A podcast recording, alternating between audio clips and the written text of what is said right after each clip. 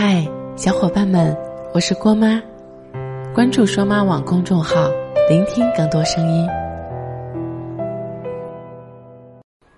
看人物传记方面的书籍或者电视剧的时候，就会发现每一个人物改变人生的关键几步，总是有贵人相助。正所谓，一个泥巴三个桩，一个好汉三个帮。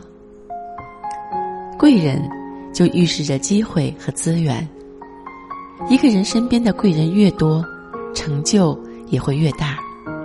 那么，为什么有些人身边贵人不断，而有些人身边总是缺少贵人呢？第一，要看一个人身上具不具备谦虚、修养和礼貌这几方面的品质。有些人。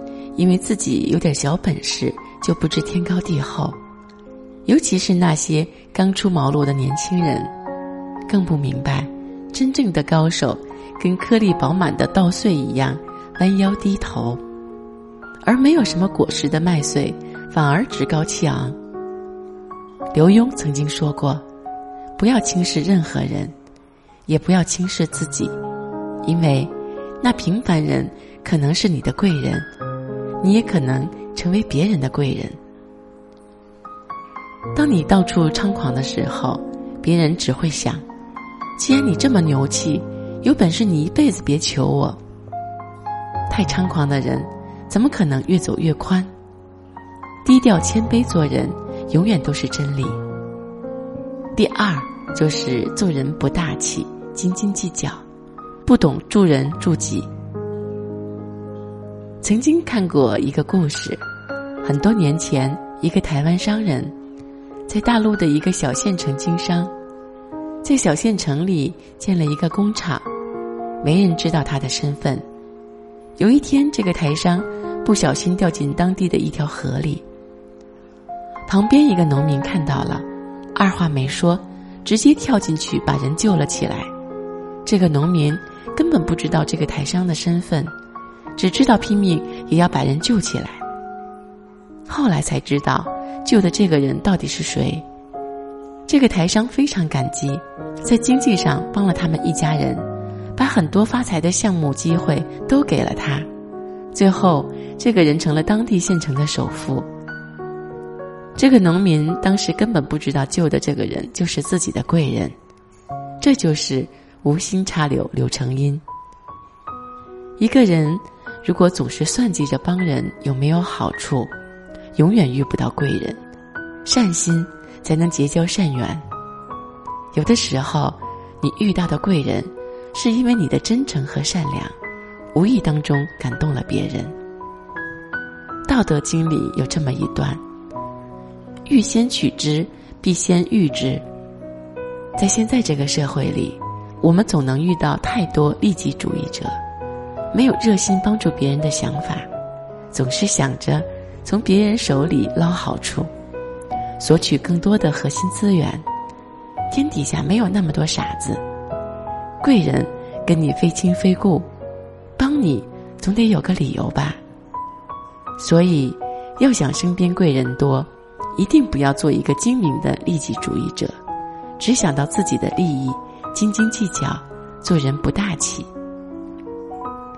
第三，在某一个领域，得有过人之处，孺子可教也。没有人会帮助一个稀泥巴扶不上墙的人。对于这种人，贵人的相助等于瞎子点灯，白浪费。贵人非常愿意帮助有大才，在某个领域有过人之处，又具备常人不具备优秀品质的人。想让贵人帮助你。你得掂量一下自己的分量，是不是千里马？自己是不是千里马？一无是处、平凡的不能再平凡了，就不要抱怨没有贵人相助了。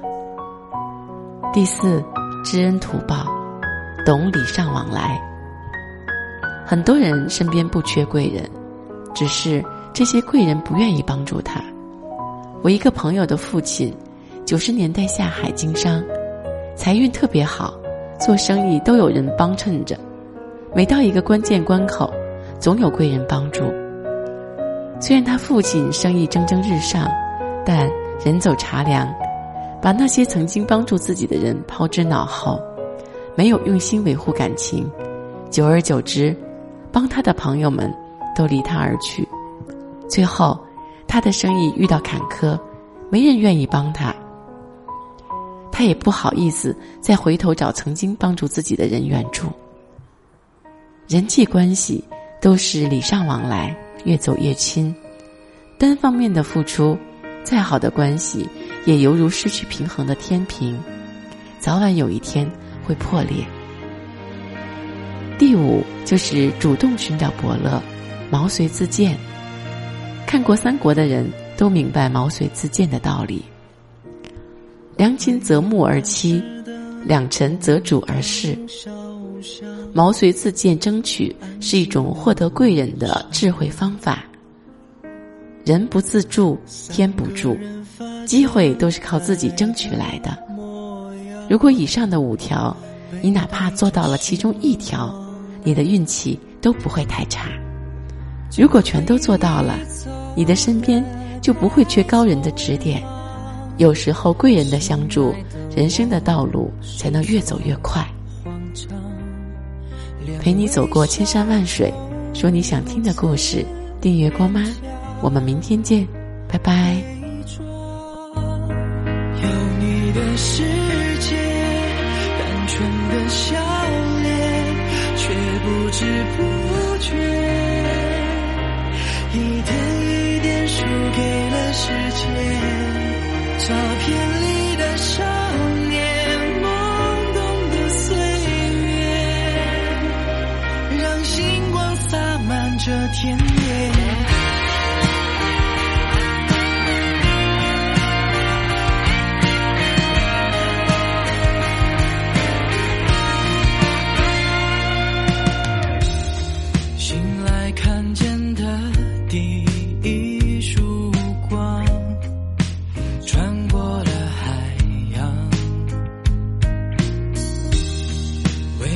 成年之。